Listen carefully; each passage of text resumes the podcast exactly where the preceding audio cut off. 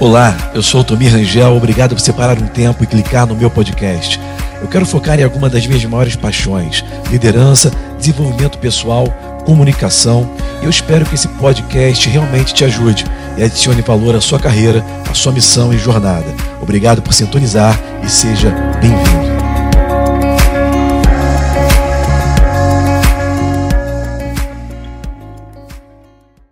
Vamos lá, Efésios capítulo 4, versículo 22. Nós entramos na série de mensagens nessa quarta-feira chamada Justiça e Santidade. Vamos ver que Paulo, o apóstolo, escreveu aqui em Efésios capítulo 4, versículo 22 até o 24. Diz assim na, na versão da Bíblia The Passion. E ele, Jesus, te ensinou a deixar, não somente deixar, mas deixar ir embora. O que? O estilo de vida do homem antigo, aquela maneira de ver antiga. E aquela velha vida de si mesmo, quando você só vivia para você mesmo, que foi corrompida por desejos pecaminosos, enganosos, que brotam de delírios, e esses delírios são mentais, amém, queridos? São sentimentais. Agora é hora, repete comigo, agora é hora. Fala mais forte, agora é hora. De quê? De ser feito novo a Bíblia está dizendo agora é hora, porque a Bíblia sempre diz a mesma coisa: amanhã vai ser hora, depois da manhã vai ser hora, durante todo dia da semana, durante todo mês, durante todo ano, todo dia é hora de fazer o que? Fazer novo as coisas. Como que você faz algo novo? Quando briga entre o casal, quando briga no trabalho, quando fica é, depressivo, frustrado, decepcionado, como você faz algo novo? Você come, consegue fazer algo, ser feito novo por cada revelação da palavra que é dada a você. A Bíblia não trabalha para quem não trabalha a, a palavra. Você não recebe algo de porque você tem uma grande revelação. Não, você recebe algo de Deus quando você começar a usar a revelação que você já tem. Ontem eu estava num evento de família, uma pessoa estava dando testemunho para mim, ela, quis, ela se abriu comigo. E ela estava falando comigo que uma pessoa da família dela levantou uma calúnia contra ela. E ela ficou muito, com muita raiva. E ela falou assim: Olha, você não tem noção, eu fiquei com muito, mas muito ódio. Mas era muito ódio daquela pessoa que levantou a calúnia contra mim. E ela não conseguia ficar livre daquele ódio. Um dia ela foi numa reunião de oração. E uma pessoa usada por Deus chegou para ela e falou assim: Tira esse ódio do seu coração e perdoa essa pessoa. Aquela pessoa usada por Deus de maneira profética para mostrar para ela através da palavra do conhecimento, do discernimento de espírito, ok? Aquela pessoa que falou para ela, falou o que para ela? Falou uma revelação que ela já tinha, mas não estava usando. Ela já sabia que a Bíblia nos ordenava, o próprio Senhor nos ordenava a perdoar 70 vezes 7 por dia. Mas ela alimentava um ódio até que alguém chegou e falou para ela perdoar, mas ela já não sabia sim, mas Deus não pode entrar em cena se você não pode fazer nada novo se você não usar a revelação que foi dada a você. Muitas vezes nós ficamos com orgulho de manter um sentimento nocivo, ao invés de dar o braço a torcer e começar a usar a revelação do que Jesus fala conosco para fazer todas as coisas novas em nossas vidas. Entenda que nós temos essa responsabilidade. Para nós vivermos o novo, nós temos que usar aquilo que nós aprendemos. Nada vai se fazer novo se você não usar o que você já tem, aquilo que Deus já está te dando. E ele continua falando assim no versículo 24: E ser transformado ao abraçar o glorioso Cristo dentro de nós. E abraçar, ele tem, nos dá a ideia de realmente nos unir, realmente nos achegar, ficar unido com Cristo que está dentro de nós. E a palavra Cristo não é simplesmente Jesus, mas é a unção a qual nós fomos ungidos quando recebemos a Jesus. Existe uma unção, um poder dentro de nós que quando nós abraçamos Ele, e sabe quando você abraça alguém, você meio que descansa, você se sente seguro, é verdade ou mentira?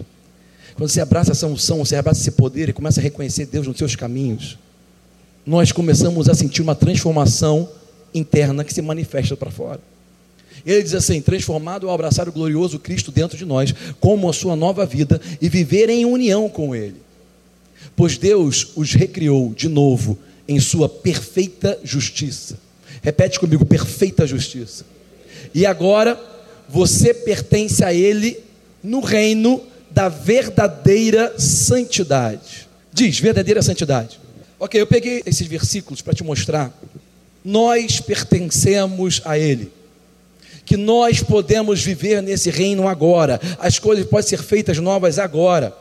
Jesus nos ensinou a orar dizendo: Venha a nós o vosso reino. Isso foi antes dele morrer e ressuscitar. Hoje o reino dele já veio, nós temos que exercitar o reino dele. O que é o reino de Deus? O reino de Deus não é um lugar, o reino de Deus é um método. A palavra já diz a maneira como Deus reina, a maneira como Deus faz as coisas. O que é o país de Deus? É o reino dos céus, aonde ele está. O reino de Deus já veio até nós. Jesus, quando começou a pregar e ministrar, ele confirmou o que João Batista falou quando começou a ministrar na terra. Assim como João Batista, a primeira coisa que Jesus começou a pregar, andando com 30 anos no meio do povo, foi o seguinte: arrependei-vos, pois é chegado o reino de Deus. O que Jesus estava falando nessa tradução dos evangelhos em grego? Que Jesus estava falando? A palavra arrependimento vem da palavra metanoia. A palavra metanoia em grego significa mude a sua maneira de pensar. Se você consegue mudar a sua maneira de pensar, você mudará também o seu comportamento. Ninguém consegue mudar o comportamento se não mudar primeiro aqui. Você pode até aceitar a verdade, mas se ela não estiver estabelecida aqui, você não se comporta daquela maneira. Quando a verdade é estabelecida na sua mente, e você ouve aquela verdade de novo, aquilo se torna prazeroso. Quando a verdade, quando a verdade não é estabelecida, quando você sabe que aquilo é verdade, mas você ainda não vive, não teve a metanoia ainda, toda vez que você ouvir aquilo, aquilo vai te incomodar.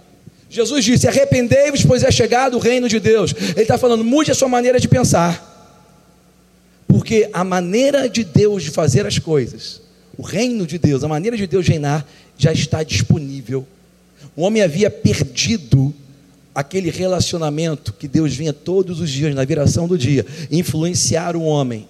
O homem havia perdido o conhecimento do reino de Deus, da maneira de Deus reinar, e Jesus veio trazer de volta.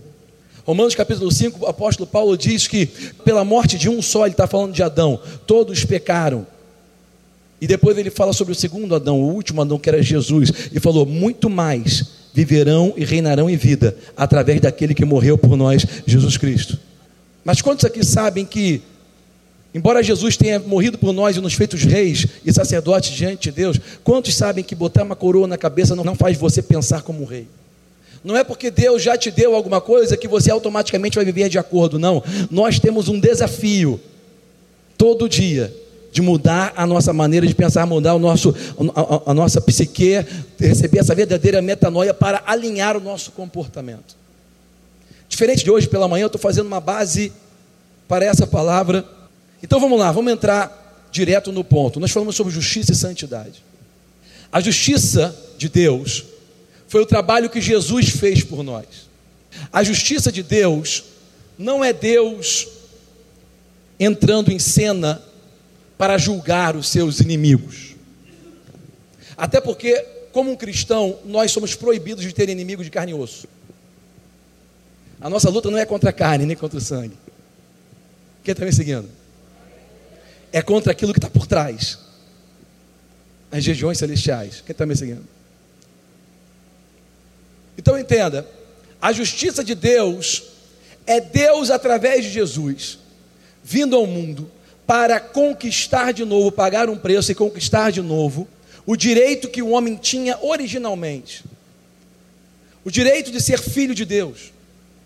A justiça de Deus é algo que só Jesus poderia fazer. A justiça de Deus foi Jesus pagar o, pre o preço de todos os clamores da justiça.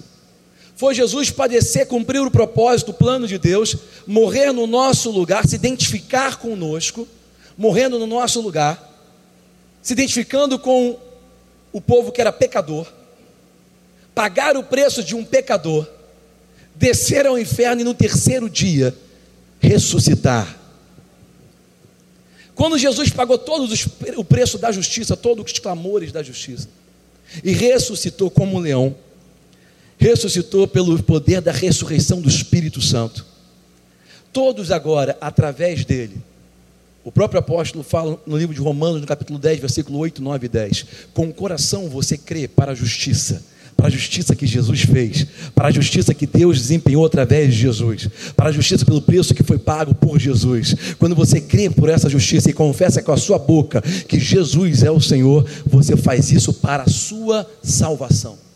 A justiça de Deus não é Deus matando a sua sogra, jogando fogo no seu patrão, não é Deus fazendo eh, miséria contra os seus inimigos, não.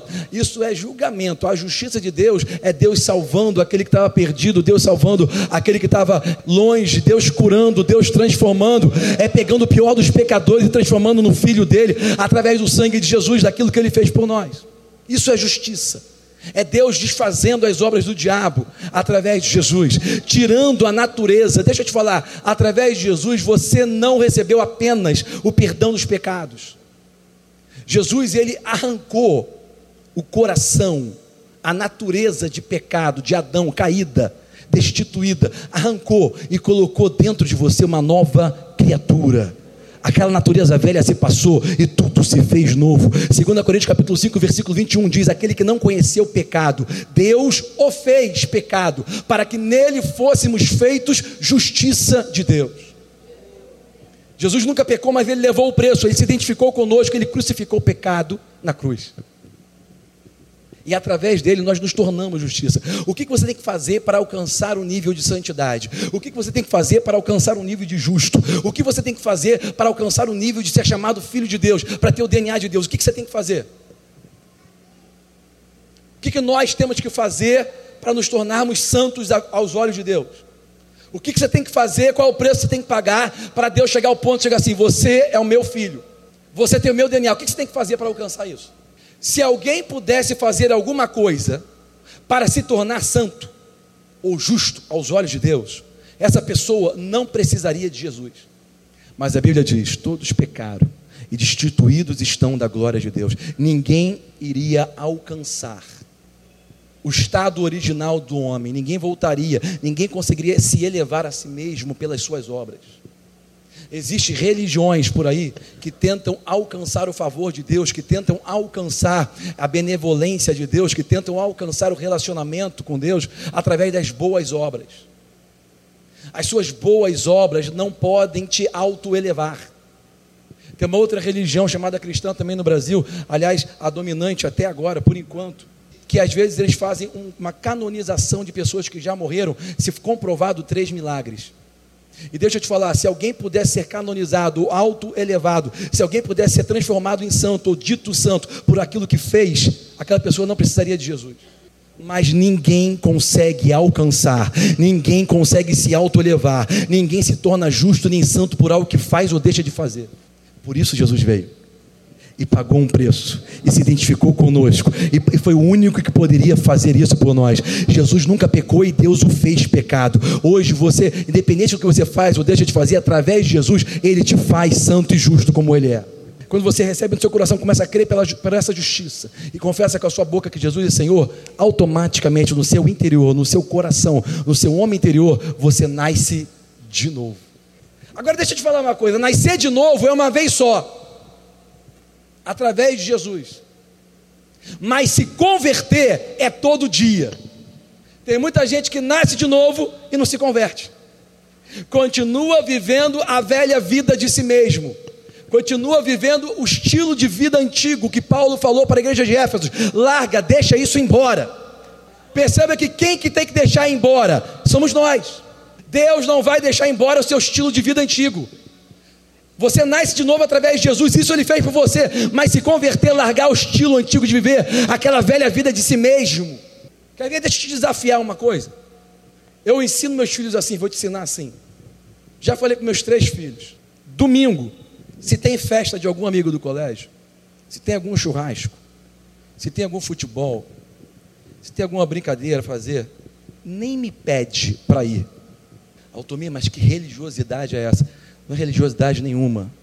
Eu vivo todos os dias para Deus, mas domingo, intencionalmente, eu trabalho para Ele.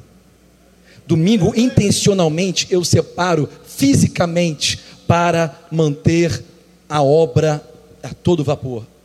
Eu não misturo, eu dou. Escuta uma coisa: pessoas de sucesso não priorizam a sua agenda, mas agendam as suas prioridades.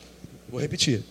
Pessoas de sucesso não priorizam a sua agenda. Ah, tem uma coisa para fazer no domingo, peraí, isso aqui no domingo não pode deixar de fazer. Não, não, não, não. Eu vou agendar a minha prioridade, porque está escrito: buscai em primeiro lugar o reino de Deus e a sua justiça, e todas as coisas vos serão acrescentadas. Deixa eu te falar, é impossível você abrir mão de alguma coisa para Deus e sair perdendo. Porque Gálatas capítulo 6, versículo 7, o apóstolo disse à igreja: Deus não se deixa zombar, Deus não se deixa escarnecer. Tudo que você plantar, você vai receber, você vai colher. Nós lemos isso, pensamos em coisas pejorativas, negativas, né? Ah, se eu fazer coisas ruins, eu vou colher coisas ruins. Deixa eu te falar, Deus estava falando de coisas positivas também. Deus estava te falando de você abrir mão de alguma coisa, plantar, dar para Deus alguma coisa e falar assim: eu não me deixo escarnecer. Você nunca vai me dar algo mais do que eu posso te dar em troca.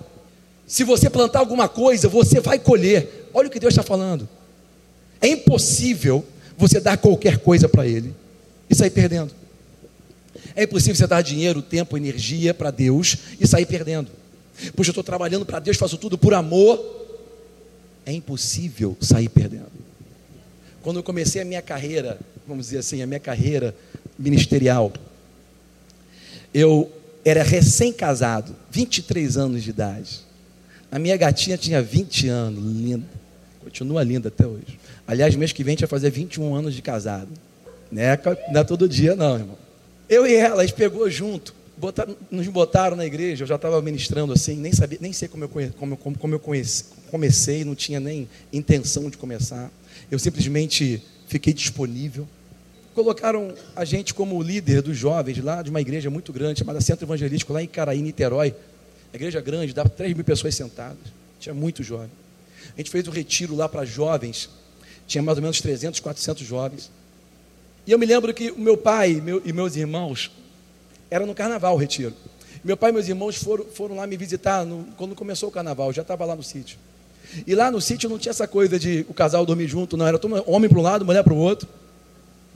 E eu fiquei junto com um monte de barbado no quarto. Recém-casado, queria ficar com minha mulher. Fiquei com um monte de barbado lá, nego roncando. E coisas piores, vou nem falar. E meu pai foi lá me visitar, eu sei que meu pai queria meu bem, ele queria acho que me dar uma chance, ver se eu estava arrependido. Sabe aquela coisa de pai com filho, querendo dar o melhor para o filho? Ele estava saindo com meus irmãos para ir lá para Búzios, para Angra do Jeito, não sei, curtir um, um, carnaval legal, né, aquele feriado. E eu lá no sítio, junto com um monte de gente, tendo que cuidar de um monte de gente. O quarto sem ar-condicionado, naquele calorzinho do Rio de Janeiro, né? E era um lugar, era um sítio bem bacana, com muito mosquito, bacana.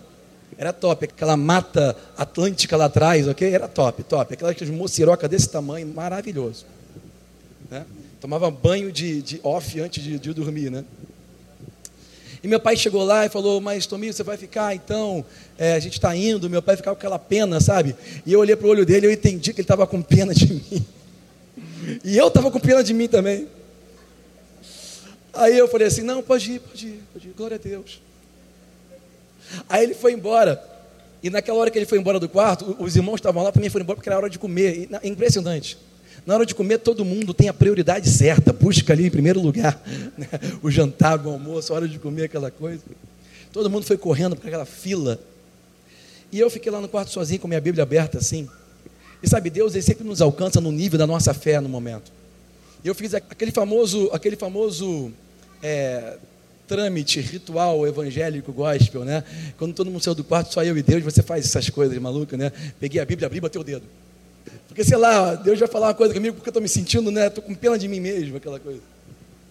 E Deus, Ele te entende, sabe o nível da fé que você está. E, engraçado, eu botei o dedo, quando eu tirei o dedo, estava escrito assim: todo o trabalho que você faz para o Senhor não será em vão. Eu tenho aquilo guardado para o resto da minha vida. Não só pelo versículo que eu já conhecia, mas pela realidade e presença de um relacionamento com Deus.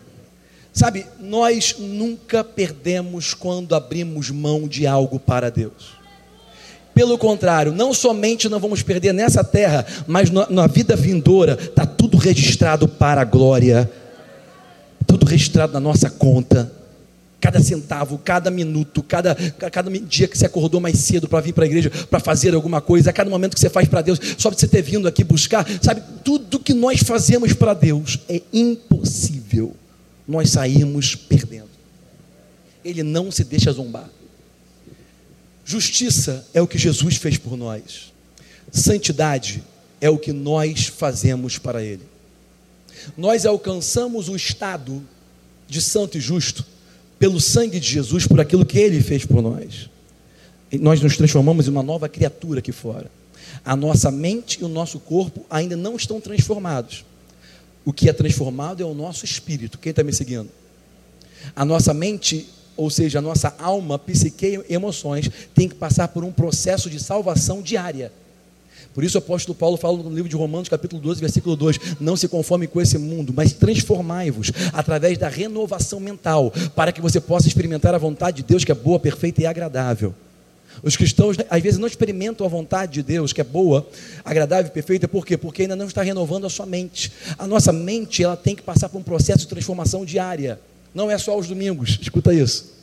Se você pelo menos está vindo aos domingos, ainda bem. Aproveita tem culto quarta, vem na quarta. Pega um CD, pega um pendrive, vai no podcast. Hoje tem muitas maneiras, muitos veículos para você ficar todo dia exposto à verdade. Você tem que confrontar a sua mente com a verdade todos os dias. Quem está me seguindo? Aleluia. Todos os dias. Deixa eu te falar uma coisa que eu falei de manhã.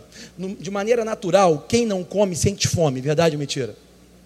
Espiritualmente é justamente ao contrário. Quem não come o alimento espiritual, e Jesus disse: o homem não pode viver só do pão, mas de toda palavra que sai da boca de Deus. Jesus comparou alimento físico com a palavra que sai da boca de Deus, ok? A Bíblia, a palavra de Deus, ela é alimento para o seu homem interior. De maneira natural, se você não come, você sente fome.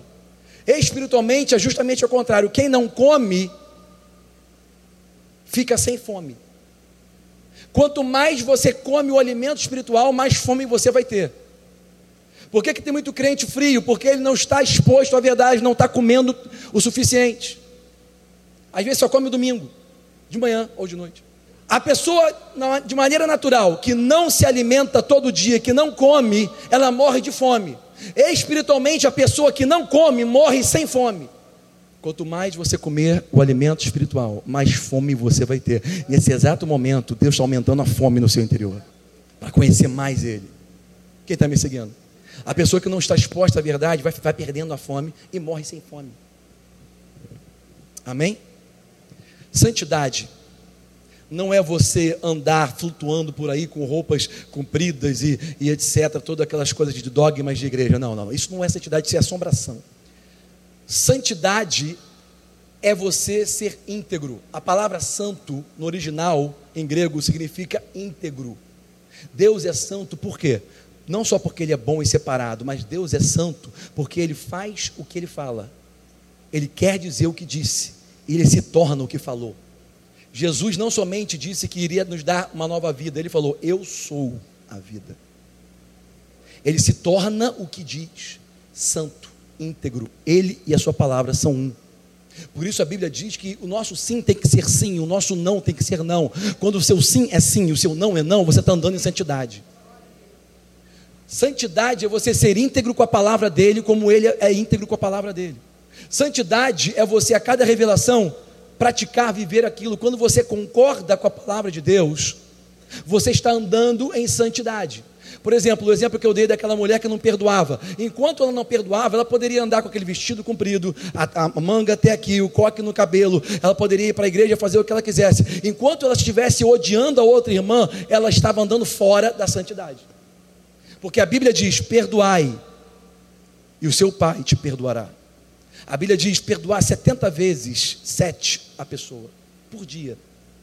Então, quando nós liberamos perdão, nós estamos andando em santidade. E, e, é impossível você abrir mão de alguma coisa e sair perdendo. Lembra que eu falei? Eu falei para aquela mulher assim, irmã, você percebeu no momento que você perdoou, que foi como se você estivesse abrindo uma prisão? E depois que você abriu, você percebeu que o prisioneiro era você? Você não está liberando a pessoa quando você perdoa. Você está liberando você. Porque a outra pessoa está vivendo a vida dela, nem lembra mais de você. Mas você está preso por falta de perdão. É impossível fazer alguma coisa para Deus sair perdendo. Santidade é nós concordarmos com Deus, amém, queridos? Santidade é você obedecer, santidade é você praticar aquilo que você está aprendendo, isso é santidade. Chega de cristãos que andam todo arrumadinho, achando que é melhor do que os outros, é, é, arrotando espiritualidade e não consegue concordar com Deus quase nada. Aliás, deixa eu te falar uma coisa sobre concordância, que eu falei essa manhã e falei quarta-feira, eu vou falar de novo. A nossa igreja, eu creio que essa igreja aqui, a Church, foi levantada por Deus aqui na Barra da Tijuca para ser um farol. Eu falo isso desde a época de Caca, 10 anos atrás. Mas não é simplesmente para crescer e ficar muito grande numericamente. Não é para apenas crescer e ter muita gente. Isso aí não é sinônimo de espiritualidade. A igreja pode crescer? Pode. Mas tem muita igreja grande que o Espírito Santo está preso. Porque as pessoas estão priorizando as suas agendas. E tem igreja pequena que o Espírito Santo dança no corredor. Deus não mede uma igreja pelo volume de pessoas. Deus mede uma igreja pela maturidade das pessoas. A maturidade espiritual. O que, que adianta uma igreja gigante, cheia de gente, um odiando o outro, um com raiva do outro? Um não falando com o outro, um entra pela porta, sai pela outra porta. Aquela fofoca por trás. A pessoa não concorda, discorda o tempo todo brigando. O que, que adianta uma igreja grande assim? Ah, hoje eu não gostei, hoje eu não gostei do pastor, hoje eu não gostei da, daquela pessoa cantando. O que, que adianta uma igreja grande assim? Deus ele pesa a igreja de maneira diferente. Ele mede a igreja de maneira diferente. O quanto do Espírito Santo consegue se manifestar no meio de uma pessoa. E eu não estou falando só dos dons, não, estou falando dos frutos. Porque você não conhece ninguém pelo dom, mas Jesus disse: pelos frutos eu vos conhecerei. A santidade é nós concordarmos com Deus. E eu falei essa manhã, eu vou falar de novo. Aqui na nossa igreja, eu creio que vão se levantar líderes, pessoas maduras. E de todo o coração, o meu foco não é crescer o número, mas é crescer você, é crescer a pessoa. Primeiro, porque pessoas grandes dão menos trabalho, pessoas grandes são menos dramáticas. Pessoas seguras são menos dramáticas. Pessoas fortes são menos dramáticas. Pessoas firmes, você não precisa ficar pedindo o tempo todo. Vem na igreja, vai fazer uma coisa, não, você não precisa pedir mais nada. A pessoa é firme, é segura. Ela não serve por interesse, ela serve por intenção. Sabe, você servir numa igreja não tem nada a ver com dinheiro. Voluntário não recebe dinheiro nenhum, por quê? Porque voluntário é o tipo de pessoa que o dinheiro não, não consegue pagar. É justamente o contrário. Então eu disse aqui de manhã, eu vou falar de novo. Eu não me importo que na nossa igreja pessoas discordem do que é falado, do que é decidido. Discordar é saudável. Você tem um senso crítico, é saudável. É melhor do que ser um robô. Deus não, não, não criou ninguém para ser robô. Deus deu livre-arbítrio para escolher. Amém?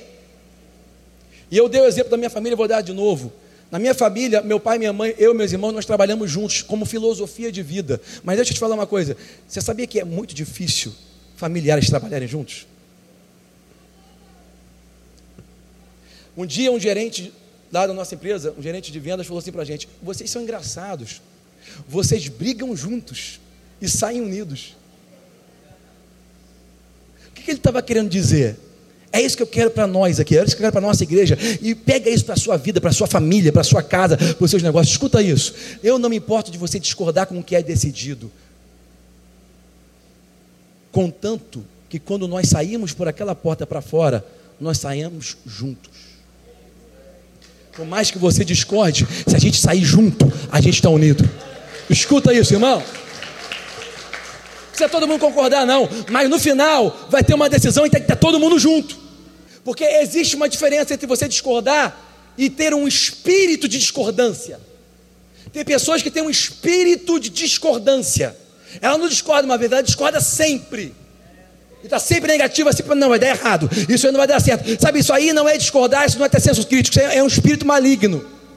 Porque Salmo 133, o salmista Davi diz o seguinte: Ó oh, quão bom e quão suave é que os irmãos andem em união. Ali Deus ordena a bênção. Os irmãos em união não significa que eles não discordam, mas quando saem, saem juntos. Uma família, pai, mãe e filhos, pode discordar, mas tem que estar unido, tem que estar junto. A bênção é ordenada naquela família. Então, em nome de Jesus, eu declaro sobre essa igreja aqui, que embora possa haver pensamentos diferentes, e glória a Deus por isso, porque a Bíblia diz que na multidão dos conselhos há sabedoria, mas depois essa igreja vai sair unida e sempre será unida. Pessoas grandes, pessoas seguras, pessoas que já cresceram maduras, em nome de Jesus.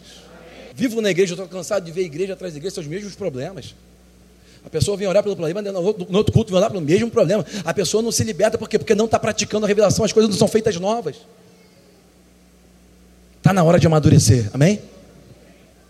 Vamos falar um pouco sobre a bênção de Deus. Santidade é nós, significa nós concordarmos com Deus. Quando nós falamos de bênção, nós temos que entender o seguinte: quando um pai chega de viagem e os filhos pequenos vão até a porta para encontrar o pai, ao invés de abraçar o pai, eles vão correndo para onde? Para a mala para abrir o presente. Deixa eu ser bem claro com vocês, porque eu não posso perder tempo. A igreja que tem membros ou pessoas que vão à igreja buscando vitória, buscando bênção, é um sinal de imaturidade. Você não pode vir para a presença do Pai buscando vitória, bênção ou presente. Isso é um sinal de infantilidade. A pessoa, quando cresce, está mais madura. Quando vê o pai, quando se encontra com o pai, vai lá dar um abraço e um beijo no pai.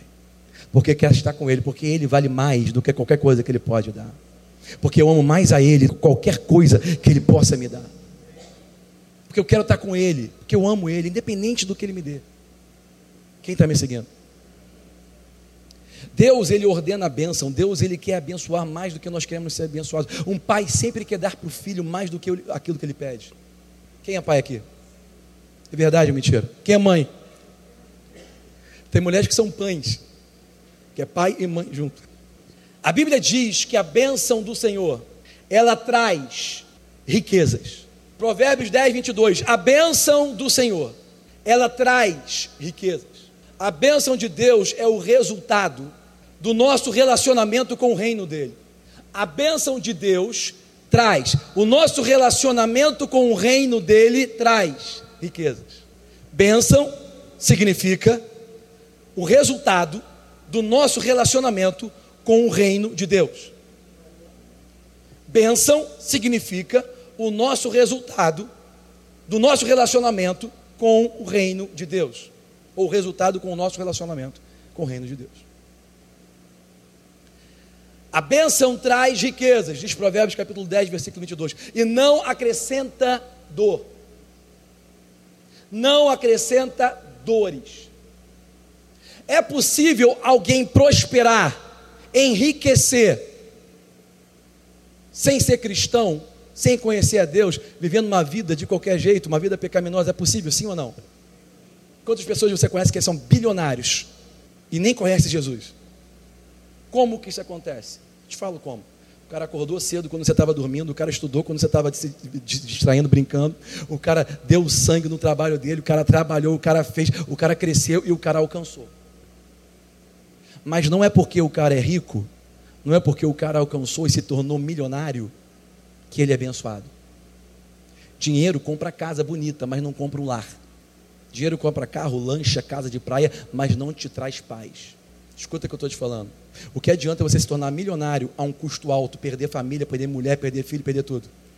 Quantas pessoas você conhece que são milionárias e têm síndrome do pânico e estão presas dentro do quarto? Isso não é bênção. Porque a bênção traz riquezas.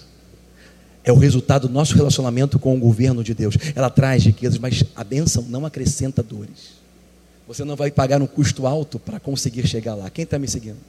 A bênção de Deus sempre deve ser o resultado do nosso relacionamento com Ele. Agora escuta que eu vou te falar. Você não pode medir espiritualidade pelo que você tem ou quanto você tem. Espiritualidade não é medida pelo o que você tem ou quanto você tem. Por outro lado, nós entendemos que toda obediência natural ou física libera coisas espirituais. Obediência natural, você corresponder, ter um bom relacionamento com o reino de Deus aqui no mundo natural, no mundo material, no mundo físico, vai liberar as verdadeiras riquezas espirituais. Aleluia. Graças a Deus a gente vai falar mais sobre isso durante o mês. Repete comigo assim: a sabedoria deve ser buscada acima das riquezas. Fala de novo, a sabedoria deve ser buscada acima das riquezas. Última vez, a sabedoria deve ser buscada acima das riquezas. Ao invés de buscar riqueza, busque sabedoria. Provérbio diz: de tudo que você buscar, busque a sabedoria. Você não pode enriquecer sem antes conhecer a sabedoria de Deus. Porque o homem mais sábio da terra, no livro da sabedoria de Provérbios, no capítulo 1, ele fala assim: a riqueza do tolo o destruirá. A pessoa que enriquece e não conhece a sabedoria, aquilo vai destruir, vai autodestruir a sua vida. Eu conheço um irmão, na verdade conheci um irmão que cresceu comigo na igreja, quando ele já estava já mais jovem, mais adulto. Ele falava comigo assim, Tomi, Deus sabe que Ele não pode me dar. Se Ele me der qualquer coisa, eu vou, eu vou me, me arrebentar. O pai dele vendeu imóveis, deu dinheiro para ele. Ele foi para a Bahia, naquele Mediterrâneo, naquele Mediterrâneo, ficou lá trancado no quarto com prostituta e droga até acabar o dinheiro. E ele falava: Deus não pode me dar nada, se ele me der, eu me, arrebento. O problema não era o que Deus queria dar para ele, o problema não era a riqueza, não era o dinheiro. O problema é que ele era tolo. A Bíblia não diz que a riqueza se destrói, a Bíblia diz que a riqueza do tolo o destrói. Você não tem que evitar de ser rico, você tem que evitar de ser tolo, imprudente, falta de conhecimento. Quem está me seguindo? Repete comigo: a sabedoria tem que ser buscada acima das riquezas. Agora entenda: quando a pessoa começa a receber sabedoria, aquilo vai fazer dela ser rico. Quando você deixa de buscar a riqueza e busca a sabedoria, a sabedoria te transforma uma pessoa rica. Salomão pediu para Deus o que? Sabedoria para governar o povo dele. Ele se tornou o homem mais rico da face da terra. Sabedoria é é capacidade de você exercitar o conhecimento da maneira correta. Aleluia. Deixa eu te mostrar isso aqui. Existe um conceito na Bíblia que é um conceito circular. Quando ele entra em ação na sua vida, ele fica atemporal. Ele fica se manifestando de maneira contínua. Eu vou ler para vocês aqui, se você não trouxe Bíblia, Lucas, capítulo 16, versículo 11. Jesus disse: Pois se nas riquezas injustas você não é fiel, quem te confiará as verdadeiras riquezas? Verdadeiras riquezas não é mais dinheiro. Verdadeiras riquezas são riquezas espirituais, invisíveis. Verdadeiras riquezas é o seguinte: nós estamos aqui para alcançar as verdadeiras riquezas. Entenda isso. Nós não estamos aqui para alcançar as riquezas simplesmente do mundo mas as verdadeiras. A verdadeira riqueza é a verdadeira demonstração do poder de Deus, nos usando de maneira que nós fomos criados para sermos usados, impactando a humanidade, para sermos capazes de fazer o que é impossível ao ser humano comum. As verdadeiras riquezas é Deus te usando de uma maneira espetacular, extraordinária, para que você realize coisas que ao ser humano comum é impossível. Deus quer te confiar poder, Deus quer te confiar habilidades, capacidades. Deus quer que a sua presença represente a presença dele quando você entrar nos lugares. Deus quer que você chegue num nível que você não precisa nem falar dele, você simplesmente entra num lugar e as pessoas percebem Deus. Você não tem noção do que é as verdadeiras riquezas. São fenômenos espirituais. Lucas 16, 11. Se você, pois, não é fiel, se você é infiel nas riquezas injustas, quem te confiará as verdadeiras? Eu quero que você entenda uma coisa. Tem uma passagem em Atos no capítulo 8 que fala sobre um rapaz chamado Felipe. Aliás, minha mãe falou que meu nome ia ser Felipe. Meu pai foi antes dela no cartório e botou lá Altomir. Eu vou te falar, passei muito tempo na minha vida com uma dificuldade incrível para poder namorar. Foi dificílimo. Eu inventava apelidos, irmão. Meu apelido saía pela culatra. Ninguém entendia meu apelido. Altomir, eu falava que era Tomi, né? Como as pessoas, alguns amigos chamam de Tomi. Eu chegava lá na casa da, da, da namorada, apertava lá no telefone, o porteiro atendia. Qual é o seu nome? Eu, Tomi. O quê? Tomi. Aí ele ligava na minha frente e dizia, o Tobias está aqui. Já piorou, irmão. É melhor ter falado do Altomir, que pelo menos saía Altomires, o Altomir, o Altamir, alguma coisa assim. A Tobias foi duro, foi um chute na canela. Imagina a empregada falando: Tobias está aqui. Eu falei, quem? Está acabando com a minha reputação. Atos capítulo 8 fala de Felipe, era meu nome. E Felipe foi um evangelista, assim como eu. Minha mãe teve uma, uma revelação espiritual. Nome tão bonito, né? Acho que eu tenho cara de Felipe. Filipe ele foi para Samaria, começou a pregar, as pessoas se converteram. Depois Pedro e João foram para aquela cidade para estabelecer a igreja. Diz essa passagem que naquela cidade de Samaria tinha um rapaz, um homem chamado Simão. Quem era Simão? Ele era uma pessoa importante na cidade. Ele era um encantador. Ele fazia encantos, ele fazia coisas que pareciam ser sobrenaturais e as pessoas ouviam. O nome dele era grande na cidade.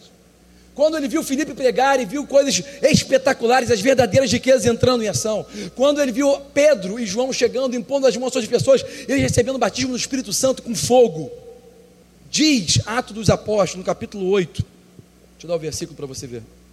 João chegou para Pedro, quando ele viu Pedro impondo as mãos e manifestando o poder. Chegou para Pedro, embora ele tivesse aceitado a Jesus ali com Felipe, ele ficou tão tão abismado com o que ele estava vendo, que ele chegou para Pedro e ofereceu a ele dinheiro. Escuta isso, ofereceu a ele dinheiro, falando assim: me dá também esse poder para eu impor as mãos sobre as pessoas, e pagou a ele. Pedro olhou para ele e falou assim: esse dinheiro é para sua perdição. O poder de Deus não pode ser comprado por dinheiro. Escuta o que eu estou te falando, irmão e ele se arrependeu naquela mesma hora. Escuta o que eu estou te falando: você não pode comprar coisas espirituais.